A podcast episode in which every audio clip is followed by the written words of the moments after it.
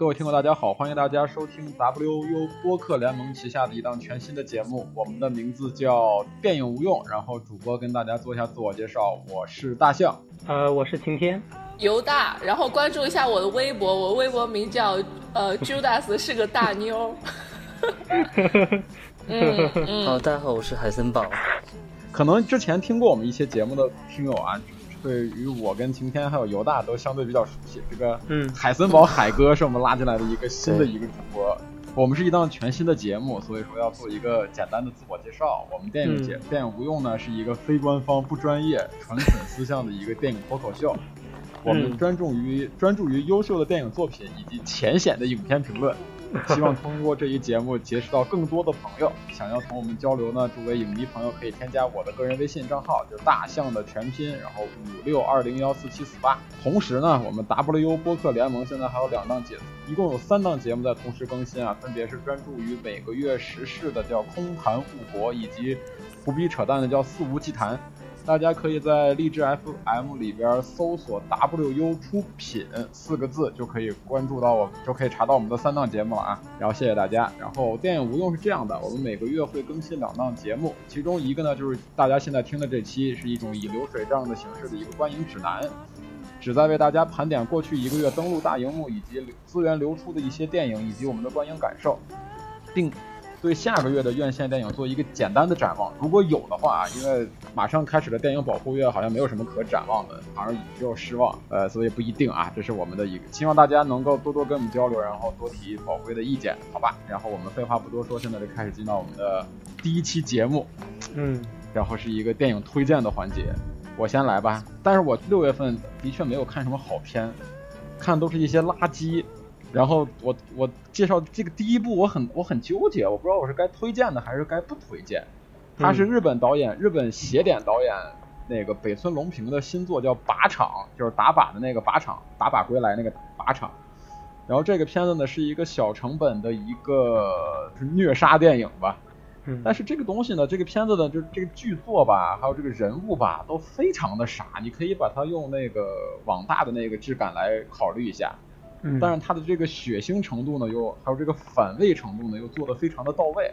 就是可能是我最近看的最恶心的一部电影，最血腥的一部电影。嗯。同时呢，然后这个片子的特别牛逼的是它的结尾，结尾呢就没法给大家剧透，然后只能用耍流氓跟混蛋来形容。就是这是我看过这么多电影里边，我觉得结尾最让我想要骂脏话的，但是是那种的，一边很欣喜，一边又觉得你怎么能这样？我靠，那种感觉就是我操惊了。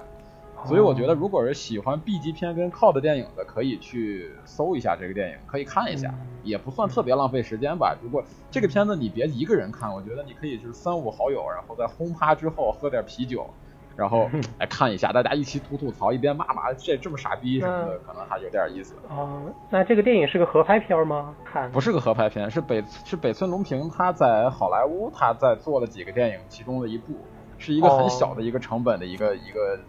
五六个演六七个演员就演完就就一个场景就搞定的一个小制作，嗯，呃，喜欢 cult 片的一定要看就可以看，那不喜欢 cult 片，不喜欢 B 级片，不喜欢血腥的话就别看了，不太适合大家。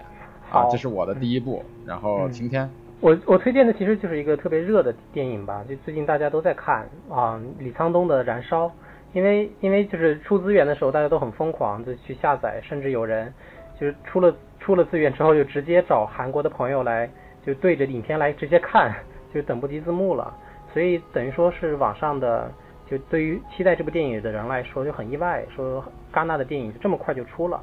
然后就等着看。呃，我觉得就是因为我把，因为我之前把李沧东的电影基本上都看了，所以我觉得这部电影也比较让我意外，也有一些感触。我觉得它其实 并不是对李沧东之前电影的一个偏离吧。其实，呃，就是我之前看了一个 DVD 版本的密阳的访谈，导演访谈，他的李沧东的观点其实就是说，要电影其实应该是提出问题的一个工具，就并并不是说只有讲故事作为叙述这么一种方式。你像密阳就提出了一个问题，但他没有解答。我觉得这个就是一个他的一个影片的一个基调，或者是他的一个思考性在里面。呃，我觉得这一点是值得电影人学习的。所以就是这个到这次的燃烧，它并不是说作为一个悬疑片或者是一个类型片的这个态度来观看。李沧东本人也说了，如果你怀着这样传统的视角来观看，恐怕只会收获一份失望。所以我觉得你用更开放的眼光来看的话，这个电影会给你很多惊喜。这是我的对这部电影的一个看法。嗯。嗯嗯嗯，然后那个我的看法就先不聊了，因为可能我们会录一期这个专门的一期长节目来聊一下《燃烧》还有李沧东。对。然后犹大应该，犹大跟海哥，你们俩看没看这部电影？你们俩谈谈你们的感受。海哥因为忙于看电影节，所以还没有看这种资源。犹大呢？哦，我也是第一时间就看了，因为是之前晴天疯狂推荐。然后 他还他对他还给我推荐了那个村上的烧仓房，就是那个原作嘛。然后我跟对我跟晴天，我们俩是属于一个完全相反的一个观影状态，就是呃他是都看过的。我我之前对李沧东，其实我我我其实对整个韩国电影都还挺陌生的，就是对李沧东就是也很陌生。然后所以我之前他的片子我是都没看的。然后所以就是突然间就是先看了这个燃烧之后，就是呃没有没有。那种对他以前刻板的印象的一个期待或者认知，然后就完全当做一个新的一个电影来看的话，就觉得他其实呃有一些跟晴天说的那个很像啦，就是他只是呃提出一些问题，然后但是也没有给出思考或答案，但是他他用的那个呃他他很会用包装，就是用包装的这个事件啊，就呃非常首先这个事件就非常的吸引人。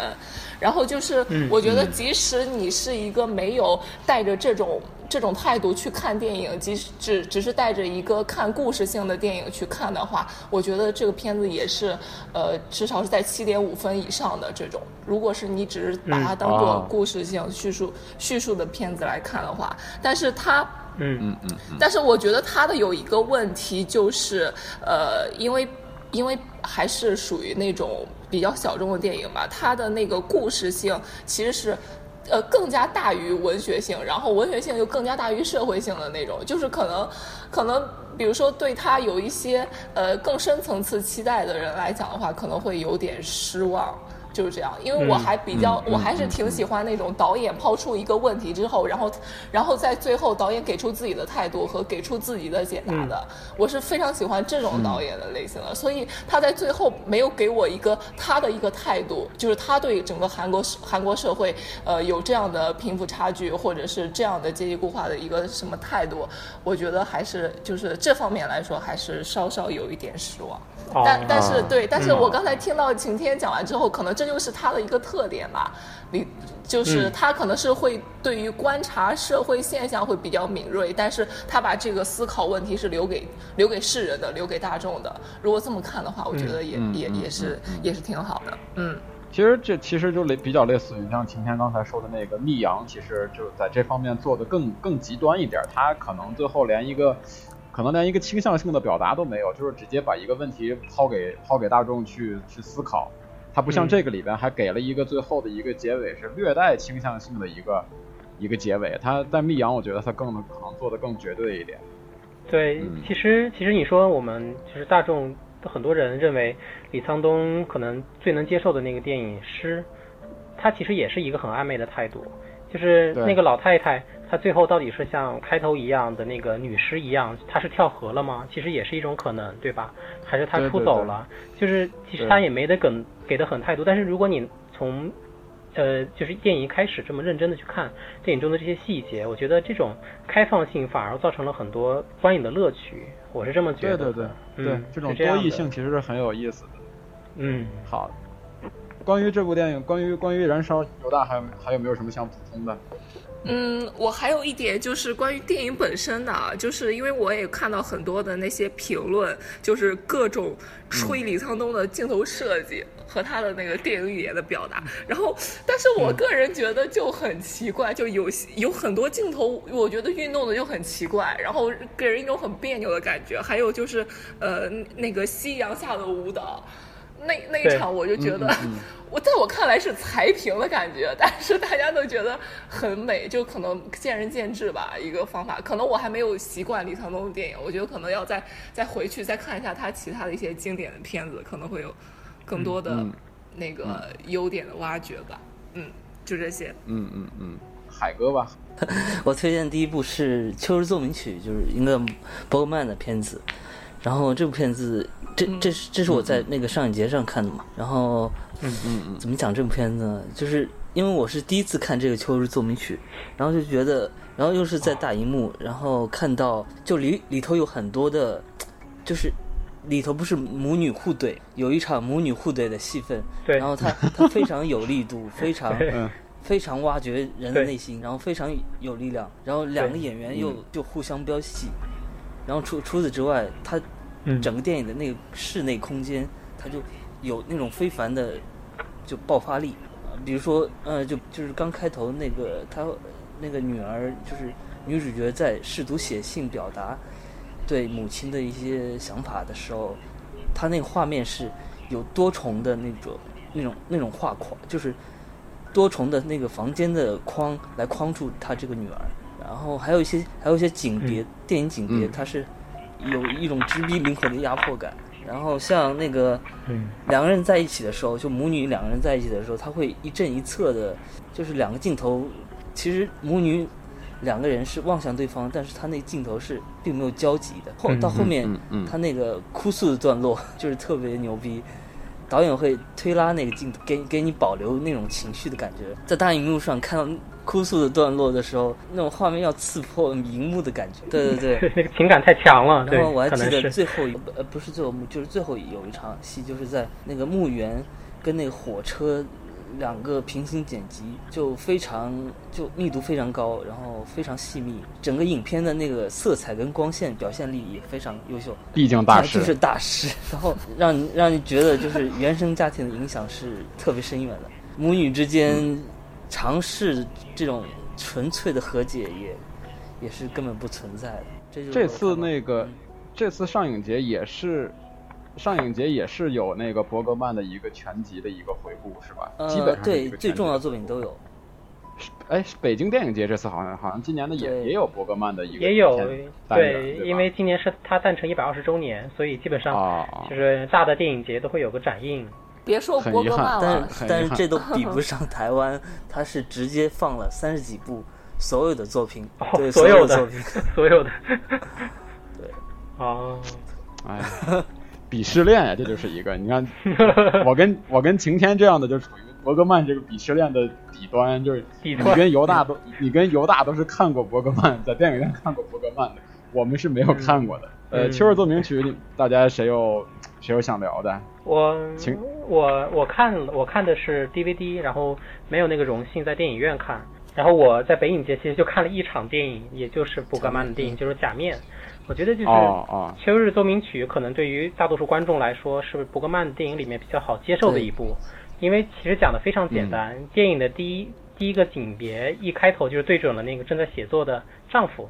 然后就一个舞台剧的形式，这个利弗乌曼开始进入这个故事，到最后结束，其实就是它的外景寥寥几个，就是母亲来的汽车，还有一些墓地呀，还有一些回忆呀，就是基本上一个类似于舞台剧的这样一个电影吧。然后它又是一九七八年的一部电影，其实就是，就等于说是伯格曼生命生命的，不是说生命吧，就等于说他创作生涯后期的一个作品了。最后一部就是《芬妮与亚历山大》了，所以就是我感觉这个电影是有他很多对于人的态度的感怀在里面的。其实也是，呃，我们熟知的那个演母亲的，那你看那么有爆发力的演员英格丽褒曼的最后一部电影，所以他最后一部电影就拍出来是这么这么。植入人性，就像那个海森堡说的一样，就是突出了荧幕这样的一个感觉。所以我觉得这都是伯格曼的积累，可能也是说各个演员的积累吧。嗯嗯嗯，我觉得是这样的。那反而我看的第一部伯格曼，恰恰是伯格曼的最后一部电影《芬妮与 亚历山大》。对，就看的特别好睡，感觉。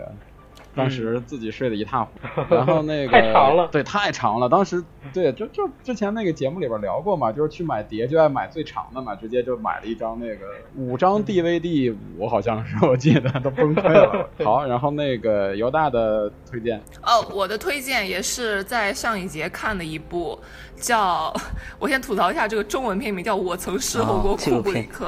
但其实他的对，但其实他的英文名就叫 Film Worker，我也不知道道为什么，就是可能一定要翻译过来，一定要加入库布里克这个四个字，然后中国文艺青年才会高潮。对，可能是不是因为跟着那个来的呀？有一个电影叫《我曾侍奉过英国国王》，英国国王，对对对，是的，喜剧片，是的。嗯嗯，有可能，而且又是库布里克这四个字，对。然后呃，就是呃，就是看，就是我其实，在看之前还是有一个担心的，因为是库布里克的这个影响力实在太大了，我我就很担心他实际上是在借用一个人的视角在讲库布里克，在重点讲库布里克，但实际上实际上我就是我这个担心完全是多余的，我觉得这一点做得非常好，就是他就是还是他完全都是这个主人公 Leon Whitley。利昂维塔利就是他的这个视角，就是他是怎样呃，从他刚开始认识库布里克，出演他的第一部片子，然后到出演完这部片子之后是怎样呃介入到《闪灵》这个剧组，然后怎样跟随到他一生，直到库布里克去世，就是这个脉络是非常清晰的，而且而且而且就是呃，他不是。仅仅局限于一个纪录片的形式，它还是很展示了很多相关人物的一些呃一些一些特点的，所以我觉得这个片子还是呃作为纪录片来说，它还是还算是挺有质感的，而且。而且真的是你看完之后，真的是会被呃，Leon Vitali 或者是这样一群呃 film worker 所感动的。就是呃，我记得呃，我旁边还有妹子哭了。当然，她是在库布里克讲库布里克去世的时候那一段哭的。但是我是觉得我是会被像这样的呃电影从业者呃所感动的。就是会就是会有这样一群人，就是呃热爱他的职业，然后呃为这个艺术为这个电影产业付出。出，而且而且他是这么一个鲜活的、有家庭的，然后有呃，而且是有才华的。利昂维塔里在之前是一个非常有才华的一个莎翁剧的演员。他在之他在他在当库布里克的助手之前，他其实在业内的演员界已经非常出名了。但是他还是会投身到呃这个为他所热爱的一个事业中来。我觉得这个。呃，就是特别好。这个纪录片给人的一个震撼还是挺大的。对，嗯，就是我想说的关于这部片子，它其实也不是一部就是人们所理解的那种粉丝电影，是吧？嗯，粉丝电影其实，但是你可你可以从利安维塔利他的每一句话当中看出他对库布里克的崇拜，爱。对你，你你可以，你我觉得他已经突破了粉丝这个界限了。他应该，呃，就是你可以看到他，他里面收录了一些关于当时的照片，基本上有在片场有库布里克的地方，那些照片一定能在被人影中找到这个主人公。就是他已经感觉是已经呃生活中和工作中已经被库布里克附体了，他的生活也都是库布里克。和他的电影和他的电影产业，对，是的，对对，非常羡慕。作为一个作，对作作为粉丝来讲，非常羡慕能够跟自己的偶像朝夕相处。我觉得是是，但是 但是其实这种话说出来容易，他中间他在这里边也采访了很多很多相关的，或者是跟库布里克合作过的那些演员、制片人什么的，他们他们呃的关于这个的表达都有一个很。共同的一个呃主题就是，如果我是利昂维特里的话，我绝对做不到这一点。就是呃，就是他们周围的人其实对他的理解也是有限的，也是局限的。我觉得这个是一个超乎超乎常人的一个理解，就是你只能在这部纪录片中能够呃能够略知一二，但实际上他的他的内心世界是怎样的，就是没没人会知道。然后那个我的第二部，我第二部推荐一个吧，推荐一个是那个北野武的《极恶飞盗三》。其实这个片子就是知道这个片子拍完了，其实很长时间了，但是一直没有他的那个资源跟消息。后来一查，他是二零一七年九月份在上啊，在在在威尼斯电影节做的首映，然后。极恶飞盗，我不知道你你们你你们看没看这部关注没关注这个系列啊？就其实我个人还比较喜欢这个系列的，尤其它的第一部，它第一部那种的质感，我觉得特别的好，就是那种的纯粹的那种日式的日本的黑帮片的感觉，然后有点那个北野武之前的那个大佬呀那种，就那种冷暴力那种的质感，你明白吧？但是到了但是到了极恶飞盗二以后呢？他就有点那个，有点奥运精神了，就是更高、更快、更强了，就是所有的就要成，就要就要翻倍。你上一步是刀子，我这一步就是大砍大百人百人斩；上一步是小手枪，我这一步就上机关枪那种。所以他第二、第三部的时候呢，那个他他说什么全员暴走，他当时那个宣传语我记得，我就觉得可能这这片就完了，就这么着了，就看一乐，当那个当那个那个那个那个叫什么暴力学员那样的看就看个乐呵就得了。没想到呢，这个这个片子从一开始啊，就给我了不同不一样的感觉，就是很直接的、很直白的一点，就是就是让我有了回到第一部的那个感觉，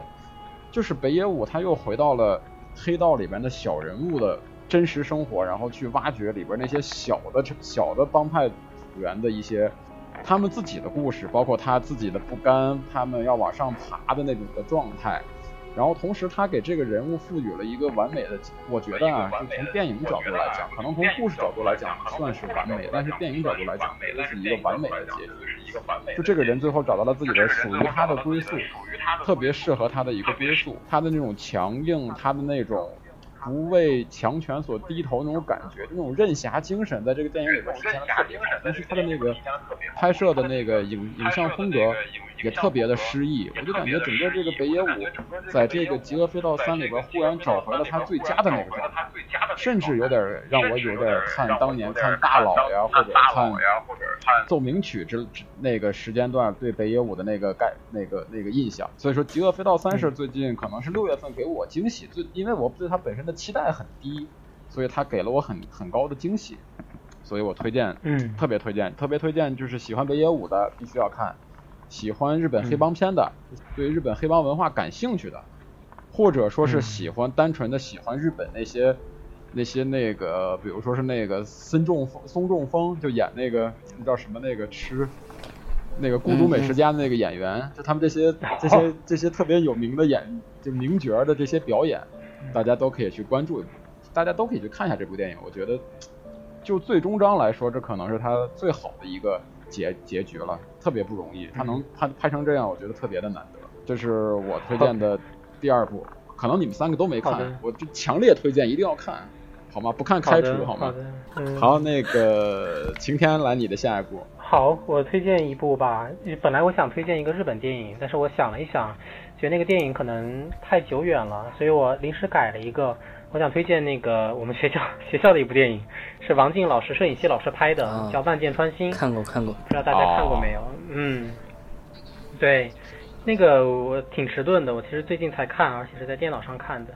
那个当时在我们学校放映，我觉得可能大家都会觉得很好，但是那个电影最大的问题就是配音有问题，他说的不是武汉话，所以对这个是一个很大的硬伤。但是你把这个去掉之后，就像很多你很经典的俄国电影，其实你用中文配音其实不违和，就是你不会影响它的剧作，就电影本身的优秀。这个电影让我震惊的一点是，它虽然是小说改的，而且是方方的小说，但电影里面其实也不乏对社会的观察，而且那种讲讲的那种惨，其实又让我想到，可能待会儿我们要讨论讨论那个我不是药神。对，我觉得他所做的那种社会观察，其实是不不同于这种商业片，或者是我们现在在市场上看到的这种社会观察，并不是说谁好谁坏，就是他的社会观察是非常直接的，而且是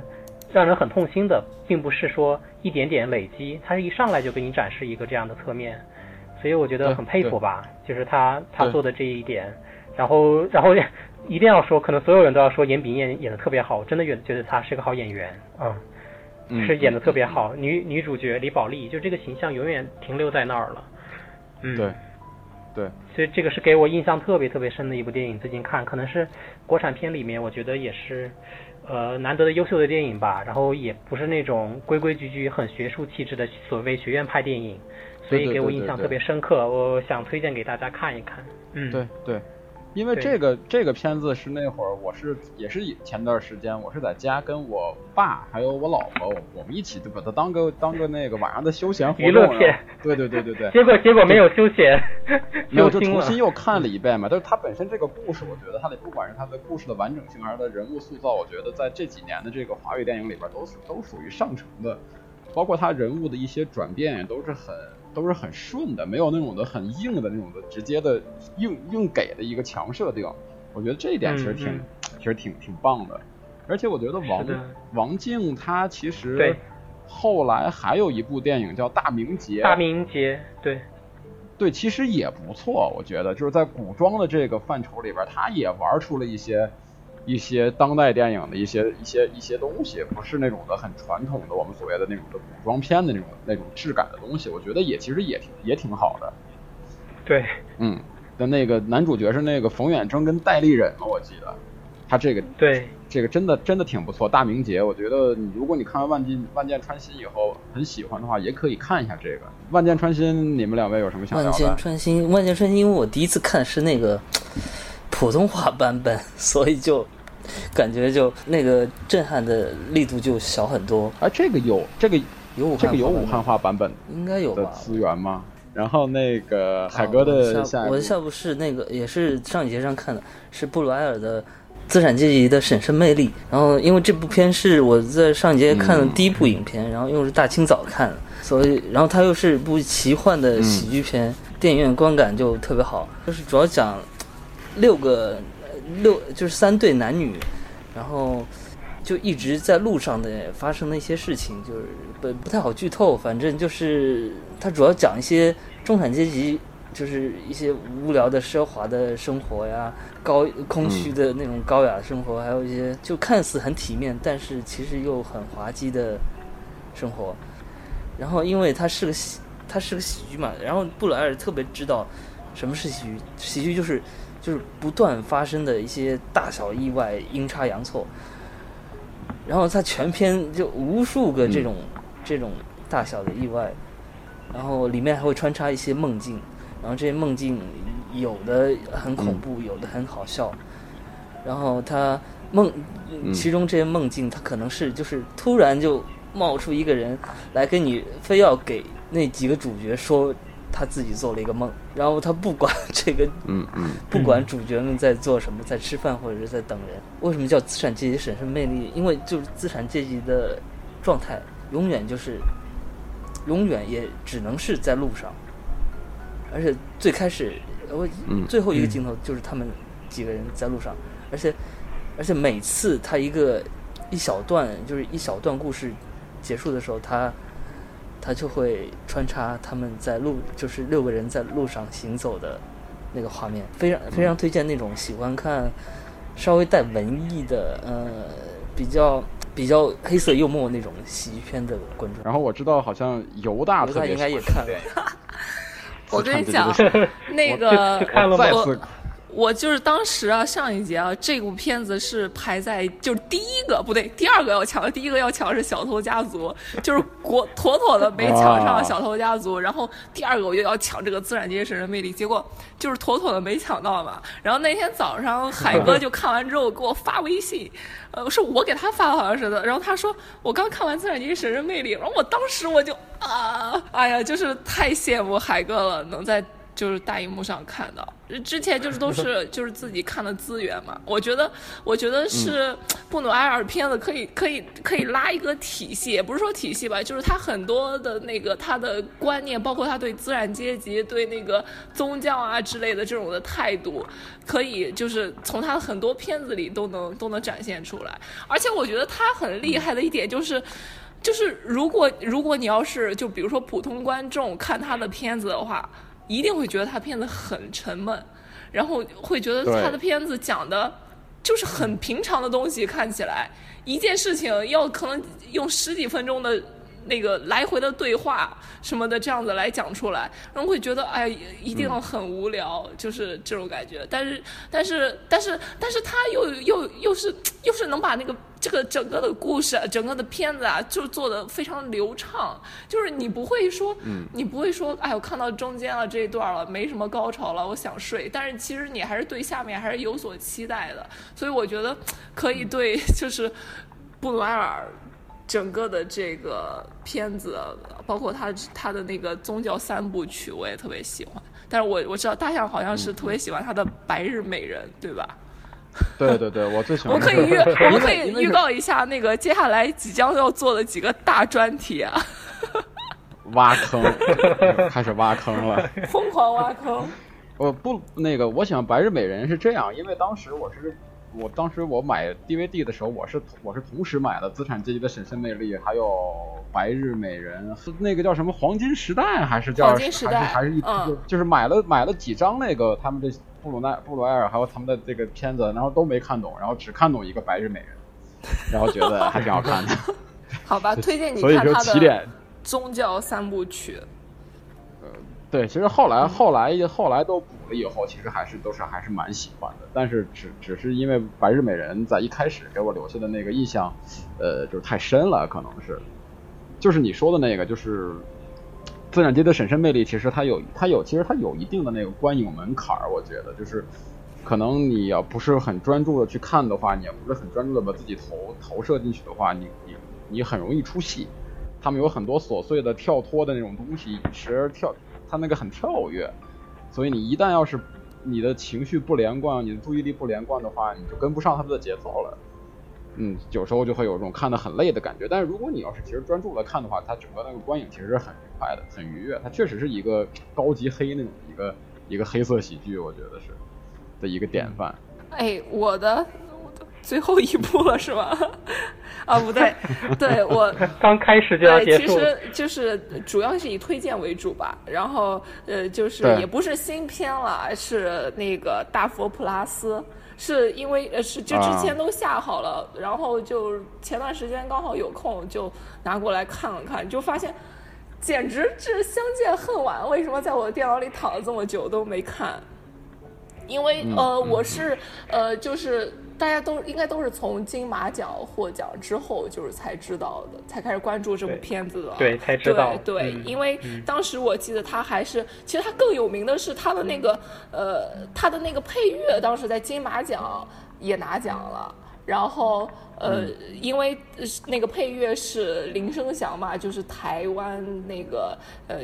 那个音音乐华语电那个音乐圈里还是很有名的一位呃那个音乐人，包括包括这个像林生祥他之前的那个声祥乐队。我也特别喜欢，然后我是就是从林生祥这边，我然后我才我才就是才开始关注这部电影，然后包括所然后所以在电影中，就是林生祥的他的那些配乐一起来，就是就是真的很抓人。我觉得这个音乐对这个电影的增色，确实是在这部电影里边体现的特别好。当然不是说这部电影它本身质量不行，本身质量我觉得也是。也是也是特别特别出彩的，我觉得对，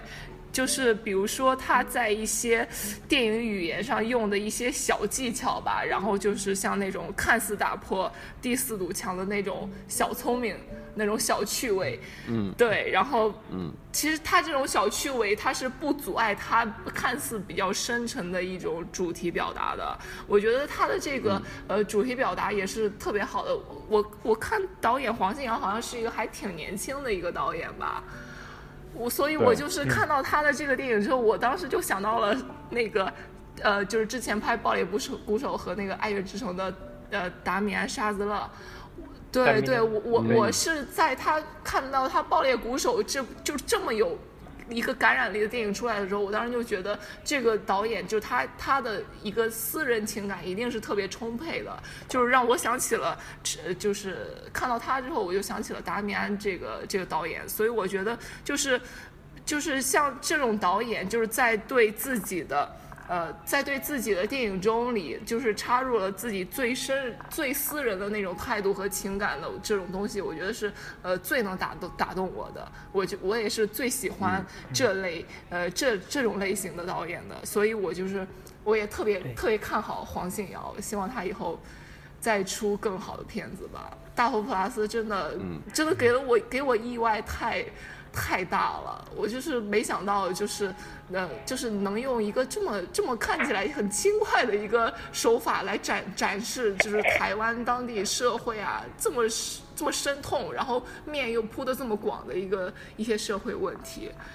真的呃很大惊喜，嗯。呃，大佛普拉斯我就不说什么了，因为我决定把我的评论留到年底录那个年度五佳的时候说。然后这个应该是 应该不出意外的话，会成为我的年度五佳，我觉得。然后晴天跟那个海森堡，你们俩聊聊你们的感受吧。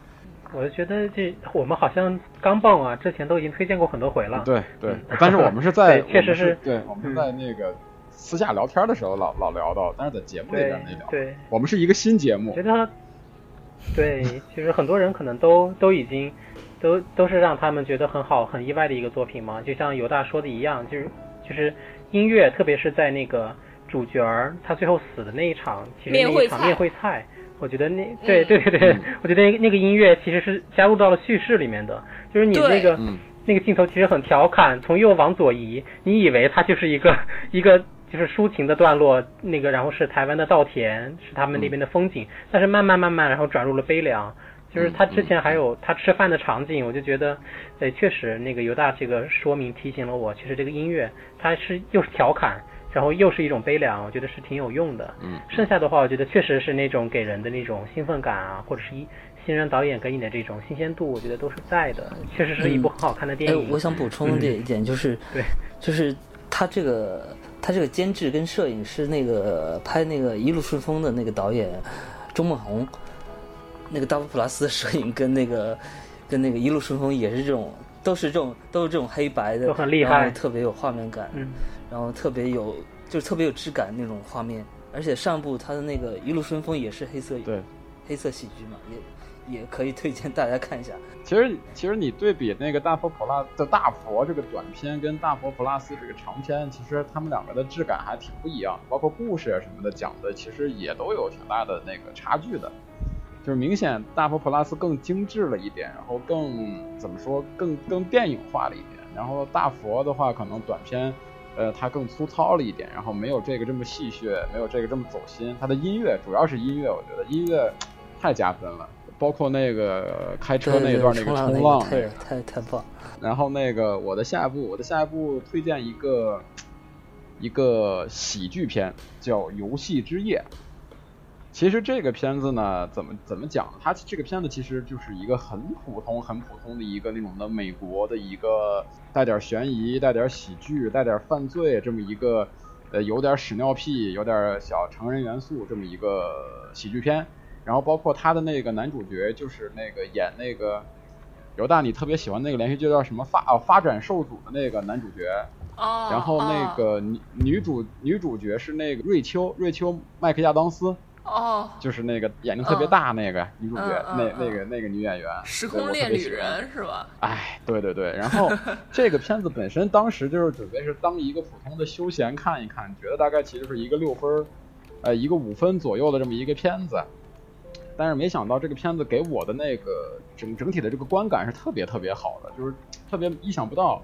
就他没有落入俗套的去讲，他就去去去搞搞笑搞怪，然后。去卖卖装疯卖傻，反而他是很聪明。他每个人物的那个行为逻辑，他有自己的逻辑，他有自己的性格。包括不只是主角有性格，他里边一共是六个人，六个六个一个一对主角，四个配角吧，四个配角都有性格，然后性格都很突出，然后他们有自己的故事线，而且他们每个人的人物人物弧光都很完整，他们的故事故事都很完整，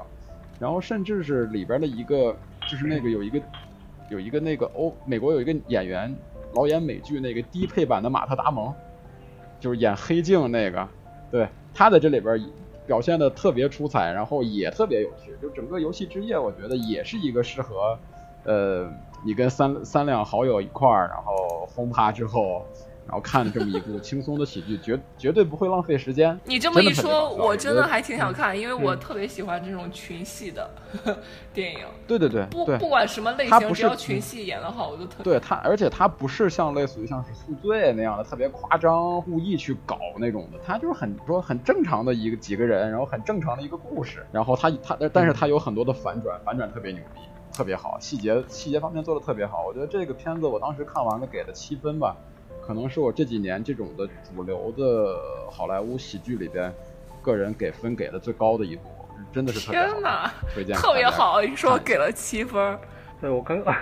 我刚刚看那个大象，听大象说，然后我看那个演员真的长得好像马特达蒙，对，刚刚一直在笑，就是杰西·莱蒙，对他挺好，其实他演第四季，对对对，就是低配版的，嗯，然后我推荐下一部也是一个热片，啊不是热片，是一个影史上的一个电影吧，嗯。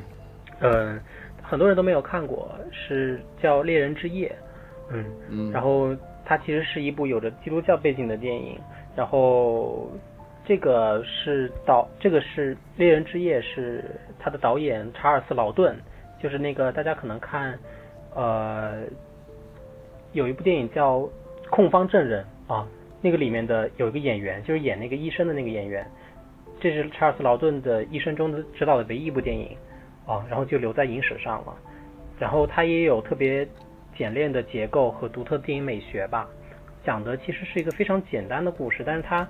呃，有点像《稻草狗》啊或者其他电影，呃，其实是很有悬念的，但是也很有寓意。它里面其实引用的圣经那段话是整个故事的基础。所有的演员其实都很在线，虽然是一九四五年我记得，一九四几年的一部电影，但是就是完全是很现代感的一部电影，所以就是让我很意外，想推荐。嗯嗯，呃，海哥的下一部，嗯，是那个。克鲁泽的那个《恐惧的代价》，呃，这部片子很有意思。然后他，呃，不，也是上影节呗，也是上节看的。对，它是一个，你可以理解成是一个悬疑惊悚片。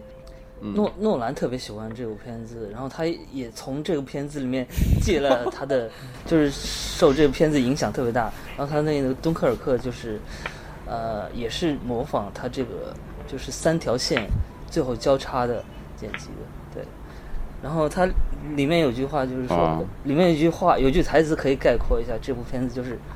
你负责开车，我负责吓个半死。并没有理解。这 这，但是你对你看的时候，当时就是电影院，就是大家都哄堂大笑，就是。呃，就里面，呃，前一个小时主要就交代小镇的背景啊，呃，介绍各个人物啊。然后大篇幅的去塑造每个角色，所以导致前一个小时可能看就是普通观众会觉得节奏有点慢，但是他为了后面一个半小时的铺垫，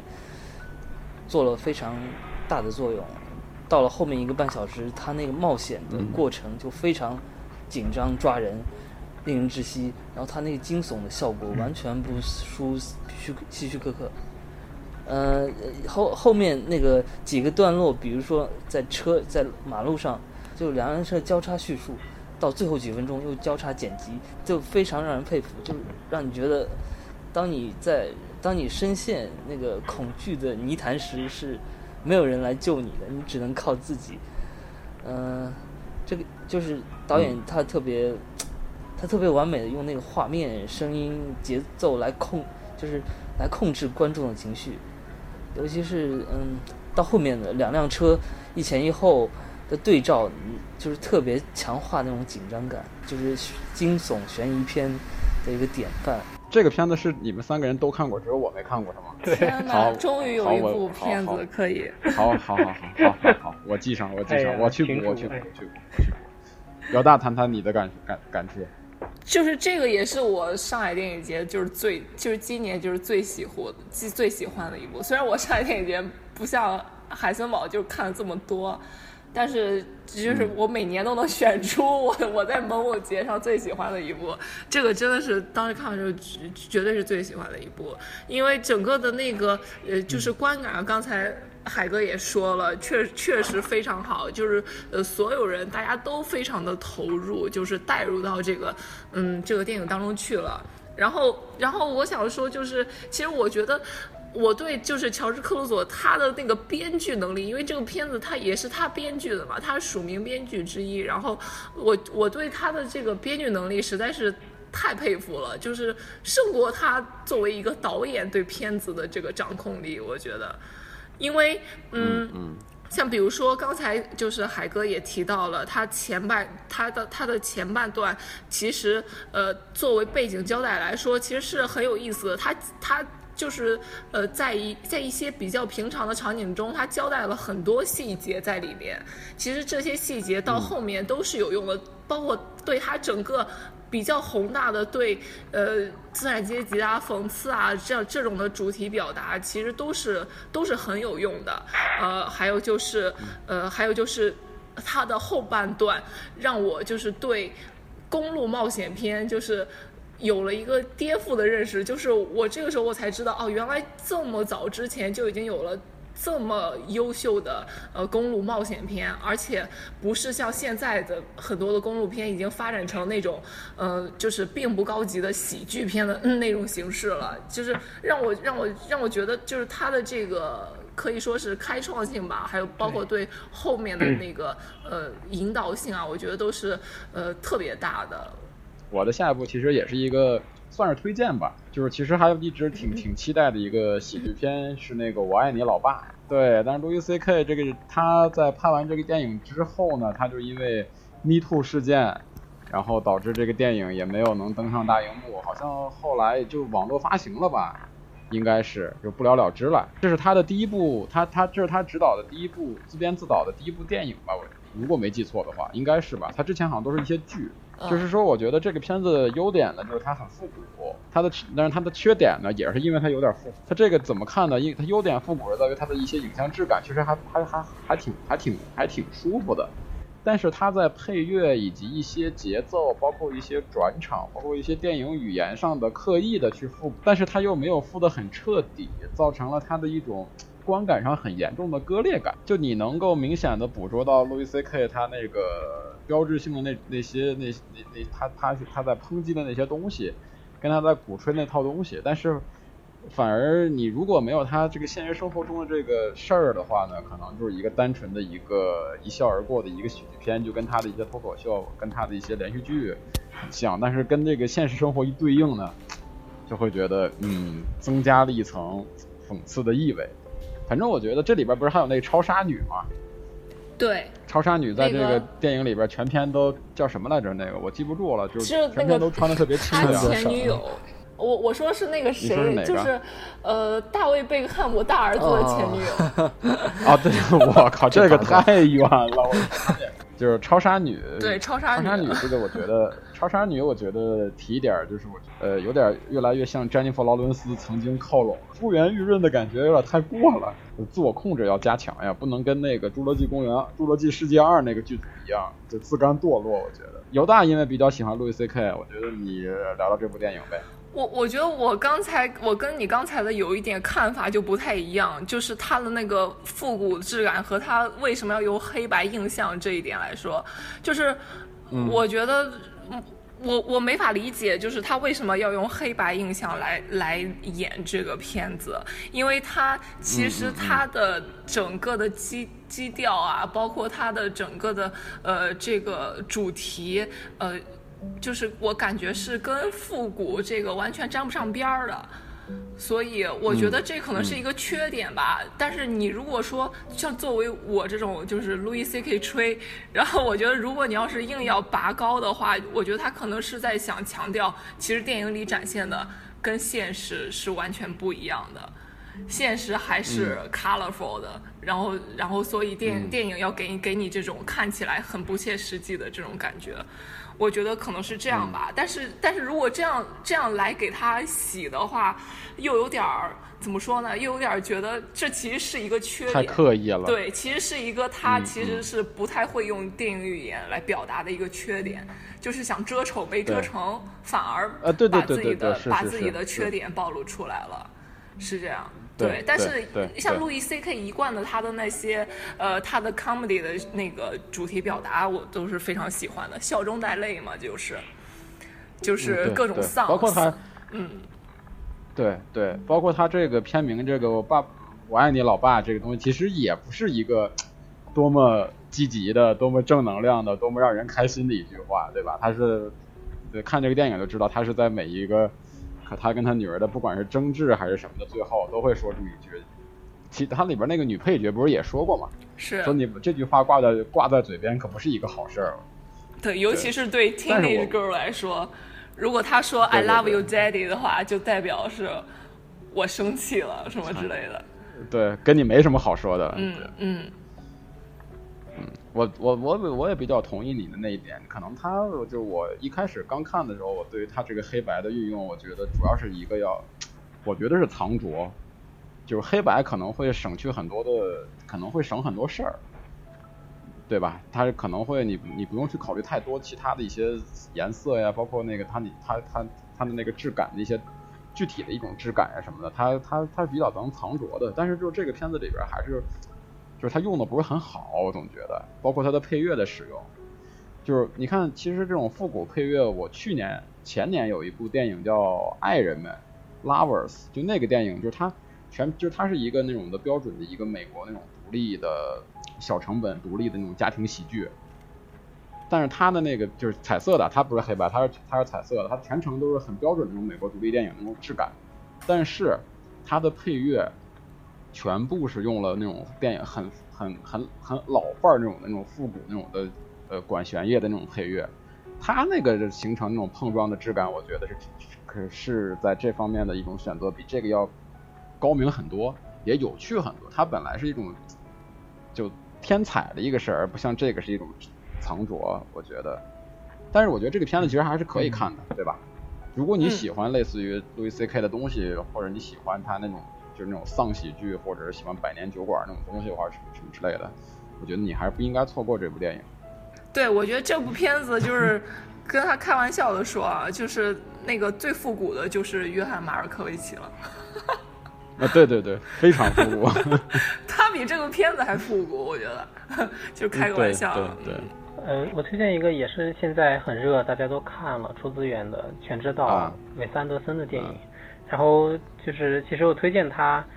并不是因为他特别特别优秀，我觉得也是有些问题，所以我觉得大家可以多来看一看。嗯，韦斯安德森他其实基本上拍的都是故事片，只有那个了不起的狐狸爸爸和这一部是动画片，所以就是跟《狐狸爸爸》相比，可能《全知道》我觉得就讲故事的。顺畅和给观众的观感没有那么的强，但是我觉得他用一个日本的语言，或者说他对日本文化的观察，作为一个西方人，美国导演，我觉得是很厉害的。不光是说电影中他流露出的，比如说呃日本的神龛啊，或者是嗯那些服装设计啊，或者是他们日本人是吃东西吃什么，就这些细节，而且是一种。嗯？而且比如说音乐各方面，这是一个风格的导演的风格嘛。嗯。而且是他对这个故事的寓意和他要赋予这个故事的很多含义，我觉得他做的也不错。虽然可能有些地方太直白了，或者是太简单了，就只有一个垃圾场、垃圾岛这样的一个场景嘛。嗯。也是又又有一个，其实没有脱离出好莱坞叙事，就是我要去拯救谁。嗯。但是我觉得坐在这个地方，其实也也是说展现出了韦斯安德森的一种。固有的导演风格，所有的这种特别特别特别特殊的他讲故事的方式和他的一些想法吧，我觉得这是他的可贵之处。其实是一个供大家批评的电影，嗯嗯嗯，就是更多角度吧，是这样的。嗯嗯，呃，犹大跟海森堡呢？嗯，我觉得《全智岛》就政就是它政治意味就是不是讲的很好，然后就政治隐喻就完全不是隐喻，就是很很明显的，对。直说对政治名誉了，名誉。然后嗯，情感铺垫也呃也很一般。其他方面像那些文日本文化的细节，就嗯，如果你你仔细去看的话，会比较有意思。对，就你如果去去找那那种那种细节的话，就会很有意思。对，但是嗯，但是我不是细节控，就 对就没有太在意。那个姚大呢？韦斯安德森啊，就是在如果你刚入像我刚入这种，呃，独立电影啊什么之类的这种。这种这种这种圈的时候，你会我觉得会非常喜欢他，就尤其是我记得在我大学那个时候学学设计的时候，我觉得我当时就说啊，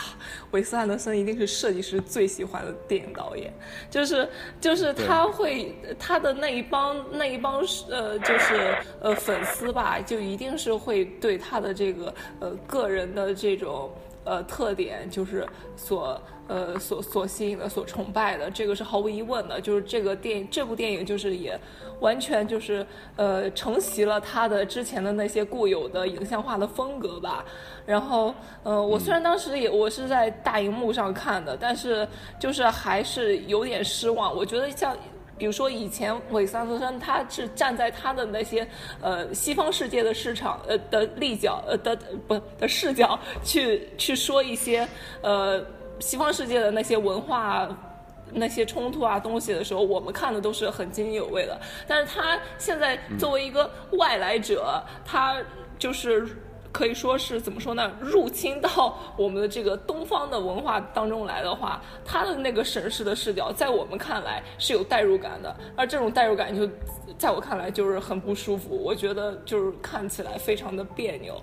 呃，就是像之前二位说的这些问题吧，都是还是挺显而易见的，就是会把他之前就是讲故事的那种方法给他削弱化了。他其实他本来讲故事也不是说能力特别特别多么多么强的那种导演，但是呃，但是这个问题反而把他的这个能力也给削弱了。就是就是怎么说呢？就是就是一贯了承袭了他的影像化的风格，但是没有在主题上觉得做的有多好或者多突破什么。好，对，下一步呃，下部就讲扎马，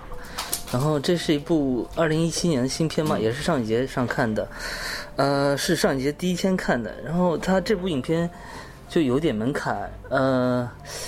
就是很多就很就是喜欢那种剧情特别曲折的。观众可能就没法接受，就他就但但是你看完这个片子印象会特别深刻。他整个整个影片他就去情节化嘛，嗯，然后他会让你，然后他会让你看到那种历史啊、阶级啊，还有殖民主义的一些东西，呃，然后他的美术、服装、音效处理都非常有电影感，呃，然后呃，他南美。里面里面拍到那些南美风情的摄影就特别漂亮，呃，主角呢，主角叫扎马，然后这个主角他的人物塑造也很有意思，就是主角和观众其实就是一直是就是被推着走的，就是你是困在原地，嗯，就没有，就是你想改变一些事情，但是你又改变不了，然后又随着那种毫无知觉的世事变迁跟时光流逝。就是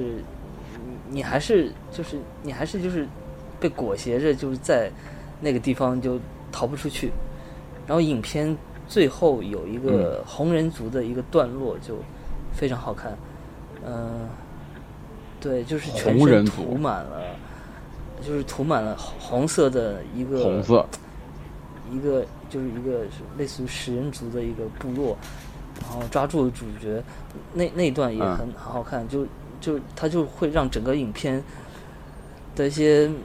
主题就得到了一些解答跟升华。我我不敢说我看懂这部影片，但是，嗯，就是你看完之后，就是我整个上一节就每天都会去想这部电影。就是刚才刚才那个海森堡同学完美的诠释了一个。怎么讲？就是文艺片的影评，就是他他说了每句话你都能听懂，但是连起来 根本不知道他说了什么意思。就你听完他的介绍以后，这个片子感觉应该是必看不可，但是为什么要看不太清楚。而而我，而且我特别看好这个导演，有一种成为大师的潜质，就说不出来。对，这个片子好像，嗯，对，这个片子好像出资源了，呃，好像没有哎。我好像好像我好像前两天看到它有一个低，就是低画质的一个资源。这个这个问题，这个电影其实有一个很小的问题，想问那个海森堡，就是你我们之前文字里面交流的，说最后的麦格芬也终于有了一些不错的解答和升华，那就是是指就希区柯克的那个麦麦克风吗？就是在这样你描述的一个文艺片里面也存在是吗？对，尤尤其尤其是红，尤其是红人族出现那一个段落。就哇，真是有一种震撼。我我我有一个更好的问题，要不要听？就是谁来解释一下什么是麦克风啊？应该是希区柯克提出的一个名词，他在一次访谈里面提。简而言之，就是其实不存在，就是这个东西，就就是在电影一开始其实就显现了，但是在电影里面一直也没有。但是它，嗯，其实麦格芬就是是苏格兰高地用来捕狮子的一种一种东西，叫麦格芬。就是希区柯克的里面，你比如说精神病患者吧，那其实一上来他就有一个悬念，就是是有人杀了这个少女的，因为因为事实是这个少女死了，在浴浴缸里面死了。那到最后，其实我们才慢慢发现那个凶手是他，所以这个其实简而言之就是悬念，就是你可以简单理解是是这样的一个所谓的一个电影学术名词。对，它就是。其实就是你片子里边的主角一直在疯狂追逐或者是疯狂争夺的一个看似很重要的东西，但是观众们却觉得这个东西其实并不重要，就是其实就是一个矛盾点吧，其实对吧？就是一一个一个一个一个大家一个纠葛的一个一个一个核心的东西吧，大概其就是这个意思。我的话还有两部电影，还有两部电影是不推荐的，这两部电影都是这两个都是非常不推荐的啊，一个是《超感猎杀》的那个完结篇，九十分钟的一个大团圆的一个结尾，我觉得。如果不是核心粉丝的话，然后对于这个系列没有那么那么在意的话，就就我建我强烈建议不要看了，因为这个大结局会推翻之前所有的人设，包括一些那个，包括一些它的重重要的情节，都会把它无脑化、脑残化、呃傻逼化，然后迅速的最后一个大团圆，做一个很草率的一个结尾。我觉得还不如停在第二季就留那么一个尾巴。反而还会还可能还会更好一点。嗯。然后还有一个片子我一边就说了，因为这两个都是不推荐的啊，就是那个十五点十七分启程巴黎，东木东木大神，对东木大神拍了一个另又一个继美国狙击手之后的又一个真人改编的一个英雄的一个事儿。然后这个片子的卖点是什么呢？这个片子就是让这个，它是一个在一个。呃，巴黎的一个去巴黎的一个高铁上面，三个那个美国军人徒手制服了一个那个制服的恐恐怖分子嘛，这么一个事儿。然后东木大神呢就脑子轴脑子轴了，就他就想了一个他他觉得特别牛逼的点子，就是让这三个真人去演自己。然后这个片子所有的出发点都建立在真人演自己上。然后真人演自己这个事儿呢是非常无聊的，他们只有在最后一个镜头。然后一个镜头长镜头转过去，转到了当时的一个纪录片，也是当时的一个新闻记录，那么一个镜头上，然后这个真人演自己有了意义，就是等于全片他花了全全部的时间，就是为了最后那二十秒到三二十秒左右的这么一个东西，毫无意义，毫无表演，毫无故事可言，我浪费了生命中的两个小时，我是完全震惊和崩溃的，就是。老导演这次在这个里边的把控是完全失误的，就是全盘失误。这是真的是一个，就看完了以后，我就觉得，如果豆瓣要是有零分的话，我肯定会给这部片子打零分，不是说打打一星或者说打零星 这种的，真的特别生气。所以说这个片子不太不太不不太推荐。可能有些人像我似的，觉得现实题材就是东木，对吧？在现实题材上从未失手过的吗？对啊，伊斯特伍德呀，对，就是东木对啊，东木嘛。我我我才反应过来，我的天哪！对，他怎么能拍出烂片呢？非常烂，非常烂，这就是什么？他不是稳如稳如狗的一个电影吗？对对的一个导演吗？对呀，就说就说本原本是这样的呀，就是他去操作一个这种的根据现实事件改编的平民英雄这么一个故事，本来就是你不给他奥斯卡，你你也得他也得入围呀，对吧？而且我操很牛逼啊！但是最后没想到，彻底的、完全的、全线的崩溃，所有都崩溃了，所有都崩溃掉了。他整个这个片子的利益就是为了最后那一个镜头转场的那一个小聪明，你就会感觉很无趣、很无聊、很无奈！就是他怎么能这么弄？太任性了吧？可能是就是话语权掌握的太多，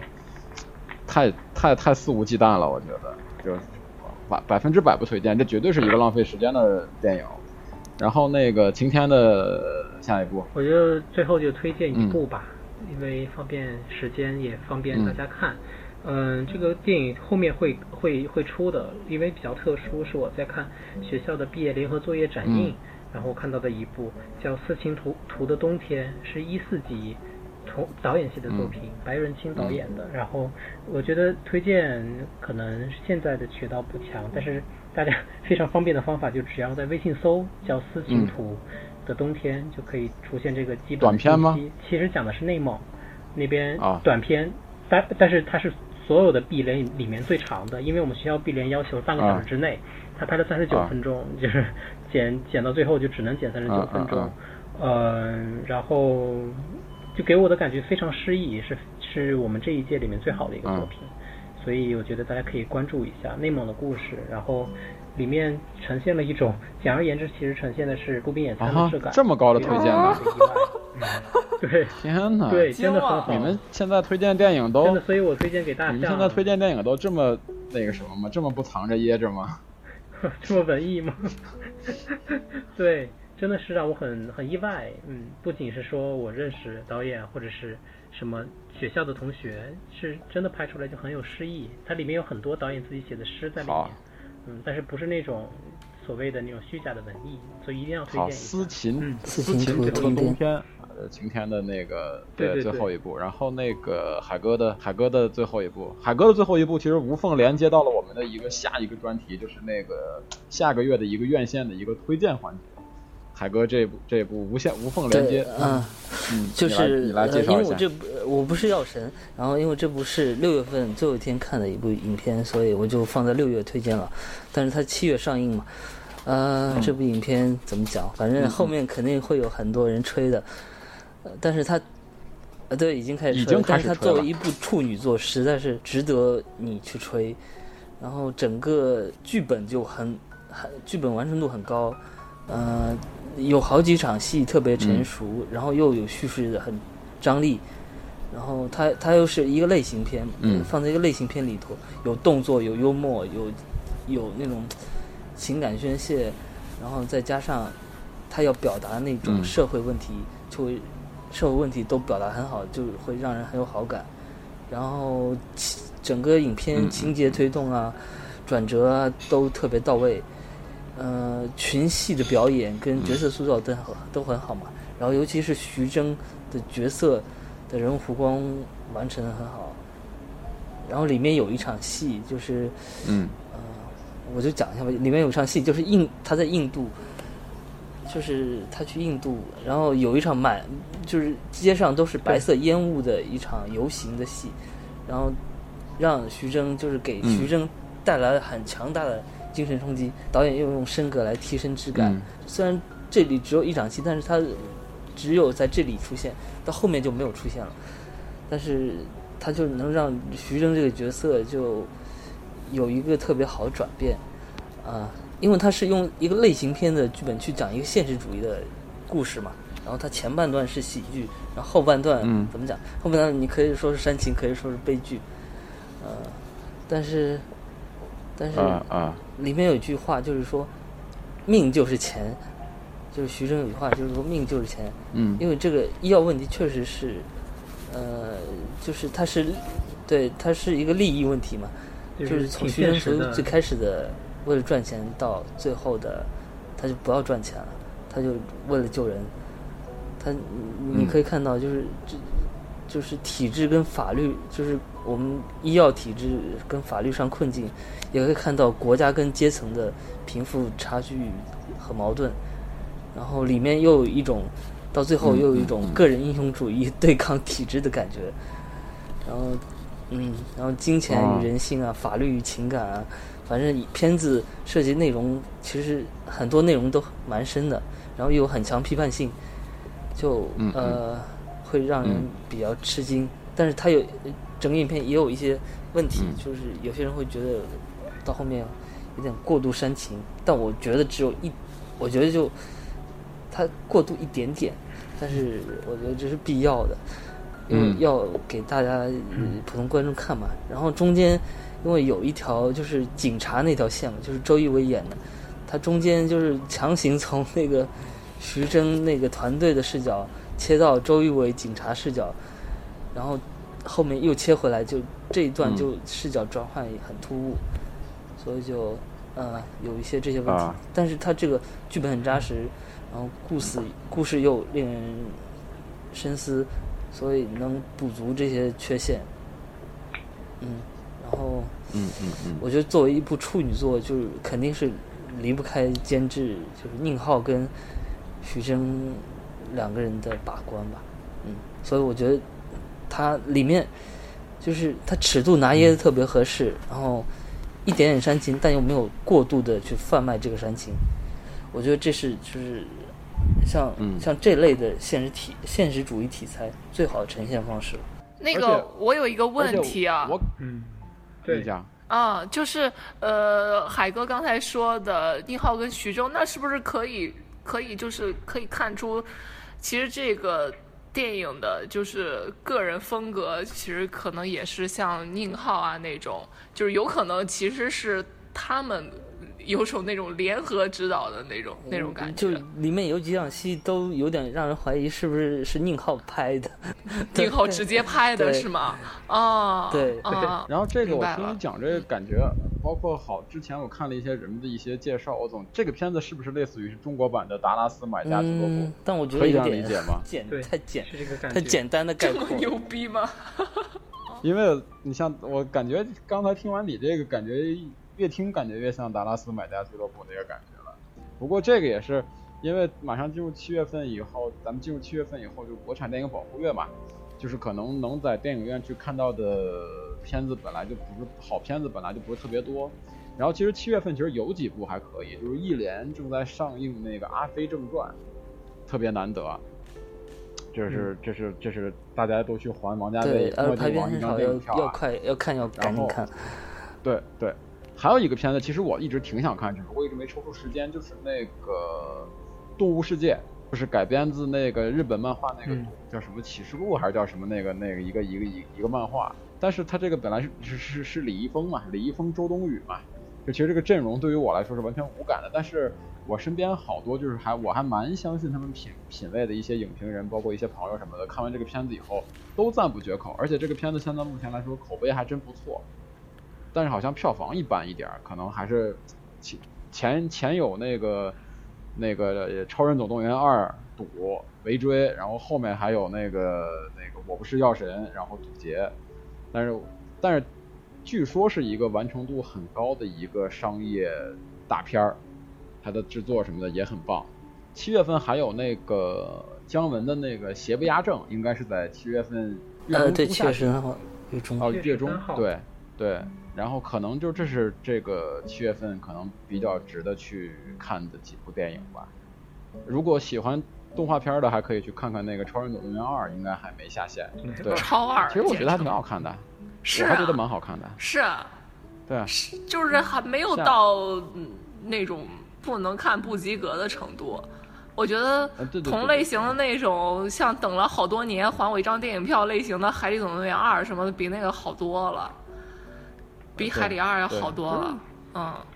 对，就是对于这种的，我觉得《超人总动员二》其实挺好。他们他的那个选择也很好，他直接跟着第一部的剧情拍，没有说是造成。我说还以为十年以后要怎么弄呢？结果你一看哦，宝宝婴儿还是婴儿，然后那个中学生还是中学生，小学生还是小学生。结果结果对，就是他那个剧情有点，我感觉我当时以为我在看《X 战警》，《X 战警》第一站，我以为我是在看这个。对，就基本上就是一模一样的这个主题啊什么的都一样的。嗯嗯嗯嗯。然后那个听友，咱们的听友。是群里边的朋友听友给咱们投了投稿，然后许太太许太太的投稿的是《时空恋旅人》，他说是部旧片，是我最近在飞机上看的。嗯，十二个小时的飞行，看了几部无感的电影后，开始看这部。为什么一开始没看？因为看了男主角的脸很无感。本人充分展现了天秤座的看脸天性。看卡斯介绍，整部电影也没有闪亮的，是也没有亮眼的，或者是认识。看剧情介绍，这个题材也拍过呀，呃，还能拍出啥新意？好在我点开看了，影片整体风格轻松，有些说教的成分，呃，喜欢英式幽默迸发时那种会心一笑的感觉，喜欢把生活中的鸡毛蒜皮和鸡飞狗跳拍的有趣的感觉。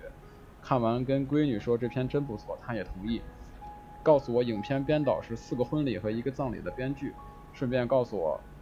顺便告诉我他的一个同学是编导的儿子。喜欢英式英式风格电影的人不要错过这部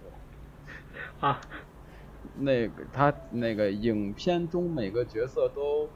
演绎的服帖，看完电影男主角仍不是我的菜，但影片中的表演让人感觉让人感觉是他的故事，喜欢他的表演风格，但不会爱上他。人到中年后激情退却，开始喜欢这种平和的心态和生活，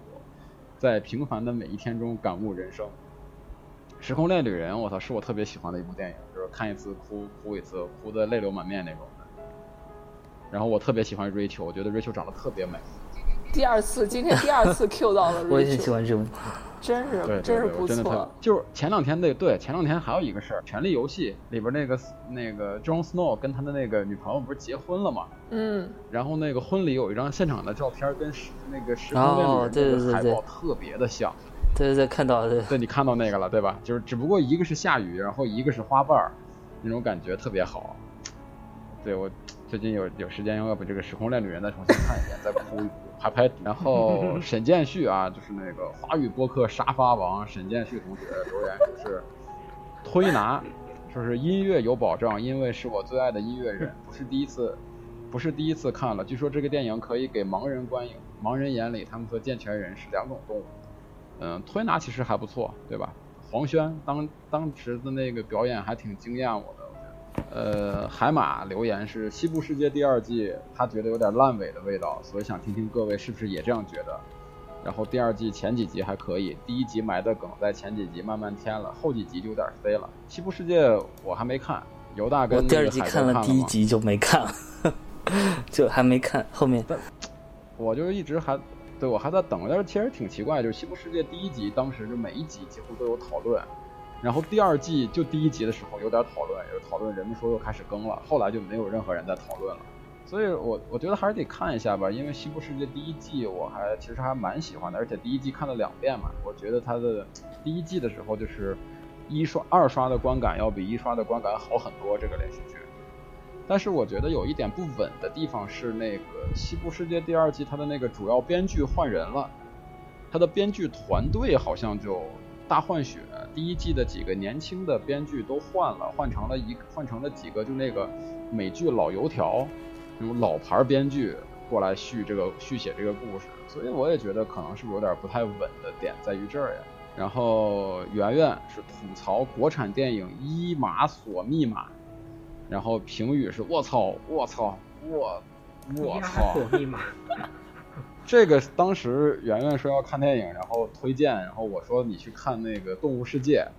然后他说看的这个题材，然后看见李易峰感觉不是很妙，然后选择了这部国产科幻片。我觉得怎么这么天真？怎么会去选择国产科幻片来看？国产怎么可能有科幻片？就是很奇妙。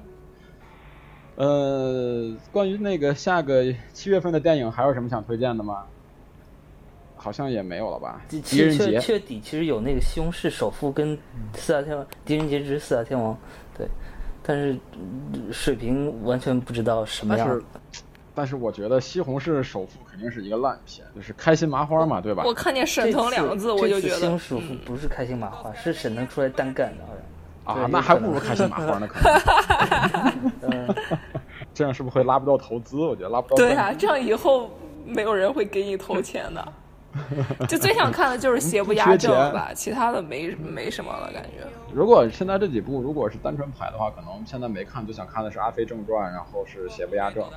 然后是《动物世界》这个，然后然然后是我不是药神，然后是既然海哥都这么推荐了，这么这么吹了，希望不要失望。对，都都吹爆了，我天呐。然后那个啊，还有一个八月份的时候。风骚律师即将回归，哦耶！终于有个可以追的美剧了，稳如狗的剧。呃，行，然后以上就是我们电影无用啊第一期节目。我们这次，我们从现在开始呢，电影无用将会采用这个异地录音的方式，尽量给大家保证一个好的一个节目质量。然后希望大家能够多多支持我们电影无用，多多支持我们 WU 播客联盟的三档节目。然后在不久的将来，我们还会有其他两档节目陆续放出，请大家敬请期待啊！然后第一期节目就这样，大家拜拜，好，拜拜，拜拜，拜拜，拜拜。Pero si una tarde que las gardenias de mi amor se mueren, será porque han adivinado que tu amor me ha traicionado, porque existe otro querer.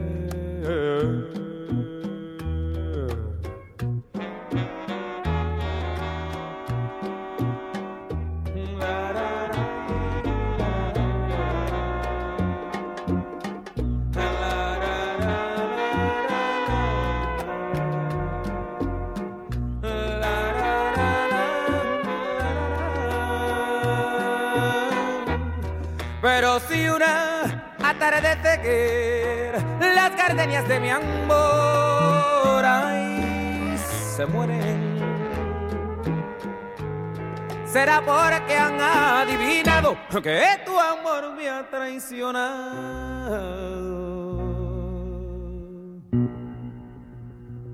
Porque existe otro querer.